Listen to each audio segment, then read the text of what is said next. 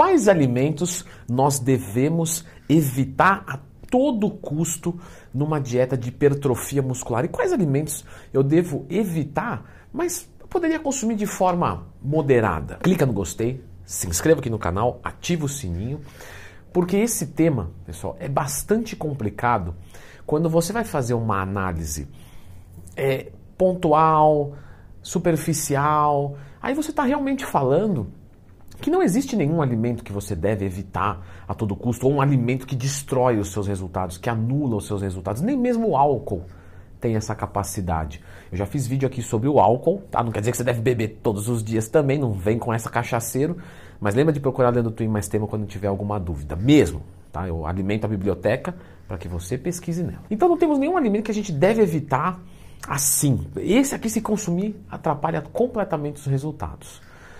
Então, para que é esse vídeo, Leandrão, se não tem isso? Para vocês entenderem um conceito básico de que a quantidade de macronutrientes do seu dia é o fator mais determinante, é a primeira preocupação que você deve ter numa dieta. Não é a única, pelo amor de Deus. Que aí os nutricionistas vão falar assim: pô, Leandrão não sabe nada. Eu não disse isso. Eu disse que talvez a primeira preocupação seja a quantidade de macronutrientes que você coloca para dentro. Então você vai acertar os macros, proteína, carboidratos e gorduras. Depois disso, vocês vão se preocupar com a qualidade dos alimentos que vai fornecer esses macronutrientes. Então, primeiro se acerta o macro, depois a qualidade. Quando você vai ver essa qualidade do macronutriente, quando você vai escolher o alimento para sua dieta, é, obviamente, o cenário mais ideal é que você evite todos os junk foods, comidas processadas, etc. E você trabalhe só com alimentos saudáveis. No caso de um atleta, isso é basicamente uma obrigação. O atleta escolheu essa vida. Então, ele vai dizer, ah, eu não vou seguir porque é muito difícil. Então, não, não tem genética para atleta, genética mental. Agora, não estou dizendo que não pode flexibilizar, tá? Mas se um atleta é submetido a uma determinada dieta, porque o seu treinador deu isso, e ele fica, ah, é, acho que está meio difícil, né? Talvez nos mostre que o caminho a seguir seja outro. Talvez jogue dama, é, correr de kart, vai ter outra coisa que vai ser bom. Mas aqui o buraco é mais embaixo. Só que é o seguinte, galera, quem não é atleta, às vezes pode consumir, em dada circunstância, 5, 10% ali de uma caloria do dia de um alimento um pouco mais sujo. Então, o, o alimento que a gente deve evitar num bulk, num processo de ganho de peso, uma dieta de hipertrofia, os alimentos que são sujos. Ponto. Se for uma pequena parcela, assim, 5% das calorias do dia, tudo bem, não é grande coisa não, tá? Dá para consumir. Agora, muito mais do que isso, você está sujando a dieta e isso pode reduzir os seus resultados porque piora a sensibilidade à insulina. É, obviamente, se você faz dieta o ano inteiro, você vai comer errado o ano inteiro, então você vai ter um perfil lipídico pior do que poderia. Você pode piorar a, a, a questão de ingestão de micronutrientes e tudo no seu organismo começa a funcionar pior, etc. Então, comer limpo é o primeiro passo, evitar todos os alimentos sujos.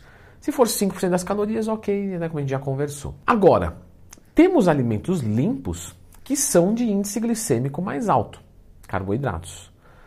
Logo, esses alimentos, preferencialmente, em primeira instância, nós bloqueamos a utilização deles. Porque os carboidratos de alto índice glicêmico pioram a sensibilidade à insulina.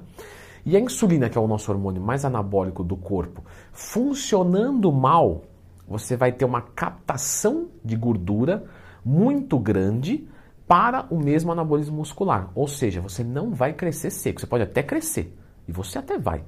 Só que você não vai crescer com qualidade.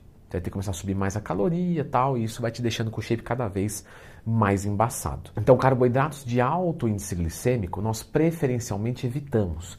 Mas não quer dizer que a gente não pode utilizar hipótese alguma, porque o índice glicêmico é um fator que rema a favor ou contra uma boa sensibilidade à insulina. O que mais vai é, ir contra ou a favor?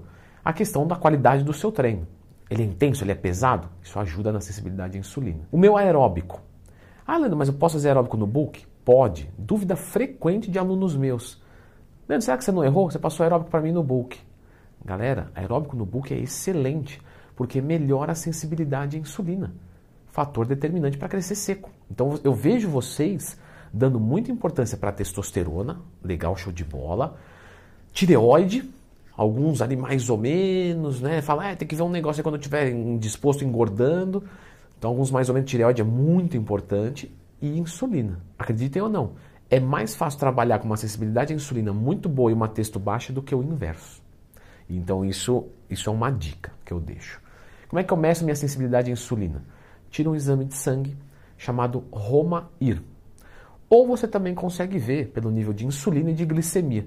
Se a sua insulina estiver bem baixinha e a sua glicemia estiver dentro do valor de referência, né? Abaixo dos 90, melhor ainda, mas não tem nenhum nada de errado estar tá acima dos 90. Mas se estiver abaixo dos 90, provavelmente está muito bom. Então você tem um bom quadro de sensibilidade à insulina, mesmo sem medir o Romaia. Então, os carboidratos de alto índice glicêmico, quando que eu vou colocar? Quando for necessário. Se eu consigo comer tudo sendo de médio e baixo índice glicêmico, e para você achar o índice glicêmico dos alimentos é muito fácil. É só você ir digitar lendo tu e mais tema. Pode ser também, mas se você digitar no Google lá índice glicêmico dos alimentos, você vai encontrar.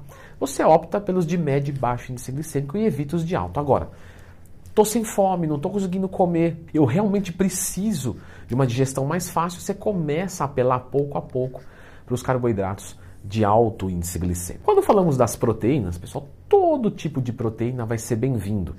Até mesmo, Leandro, da carne, daquela lanchonete rápida do palhaço. É, também. Porque proteína animal, né, ou de alto valor biológico, como a soja já é considerada hoje alto valor biológico, você vai ter hipertrofia igual. O problema é que, claro, se você vai comer o hambúrguer né, do McDonald's, evitei tanto para falar essa p... de nós. Se você vai comer o, o, o hambúrguer lá do, da lanchonete feliz, você é, vai ingerir outras coisas juntos. Né? Então, você vai ingerir gordura saturada, coisas desse sentido que não são tão bem-vindas. Então, a questão da proteína, opte pelas proteínas que não são acompanhadas de algo indesejado. Por exemplo, filé de frango é show de bola. Filé de frango empanado já nem tanto. Vai farinha, vai gordura. Ah, uma carne é ótimo. Uma carne processada é entupida de gordura, conservantes. Então já não é tão bom. E quando falamos das gorduras, nós temos gorduras saturadas e gorduras insaturadas. Podemos dividir isso mais em poli, monossaturadas, trazer em cenário as transaturadas? Bom, vamos lá. Transaturadas. Você não vai consumir, né? isso a Anvisa até já bloqueou e só está em alimentos que são de baixa qualidade, em qualquer quantidade relevante, claro. A, gordura saturada você pode consumir no seu dia, mesmo num bulk, 20, 30%, uma quantidade boa para quem está com perfil lipídico bom, treinando, pessoal de gordura ainda bom. E as gorduras insaturadas, né, que aí vão se dividir em poli e monossaturadas, tranquilo. Então você percebe que aqui, novamente, quando você escolhe alimentos saudáveis, tudo bem. Você escolher uma carne gorda, uma porção dentro dessa, dessa conta, também não tem problema. Você não precisa evitar isso. Então eu vejo pessoas em bulk com uma sobrecarga emocional muito grande. Ah, porque eu vou, não vou comer de repente um cupim, porque estou numa churrascaria num dia específico. Galera, come, considera proteína, conta aquela gordura e vida que segue. Isso não vai te engordar mais. A gordura saturada não te engorda mais que a insaturada. O único problema é que em excesso vai te fazer mal. Tá? E lembrando que não temos gordura saturada só em origem animal. Estou citando que origem animal, mas pega o coco, por exemplo, você vai encontrar gordura saturada que vai aumentar o seu LDL, consumido em excesso novamente. Logo, alimentos que você não deve comer, você já percebeu que são os que basicamente não são saudáveis. O restante você pode consumir todos, evitando os de alto índice glicêmico. Agora, o que nós temos que tomar muito cuidado em termos de alimentação, não é um alimento específico, mas é uma conduta para quem está em book, é não errar na quantidade de calorias por dia. O que, que eu vejo? Vejo pessoas que falam assim para mim, até aluno meu, entra lá na assessoria e fala, olha André, eu bato a proteína e o resto eu vou comendo livre. Cara, é complicado. Tá? Eu já fiz vídeo sobre dieta intuitiva, depois dá uma procurada aqui, Leandro Twin mais tema. E é uma dieta que pode funcionar se você tem um excelente conhecimento nutricional e do seu organismo. Se não, você tem que contabilizar as coisas. Porque a, tendência de quem tem tendência a engordar é normalmente, quando fazer a dieta intuitiva, comer a mais. Porque tem fome, então ele vai comendo e ele ganha gordura a mais. Por outro lado, a tendência de quem tem é, tendência a emagrecer é comer menos. Então ele come e fala, estou muito cheio, não consigo comer. Então, faça o cálculo. Isso é muito importante. Você vai dizer, Leandrão, É fácil para você falar, porque. Né, e para mim, como é que eu faço? Galera, eu só indico coisas que eu sei que vai dar certo. Então, eu fiz um vídeo aqui que explica como que a gente monta uma dieta de hipertrofia muscular maravilhosamente bem, passo a passo, com a minha tabela, tudo certinho. Então dá uma conferida nesse vídeo.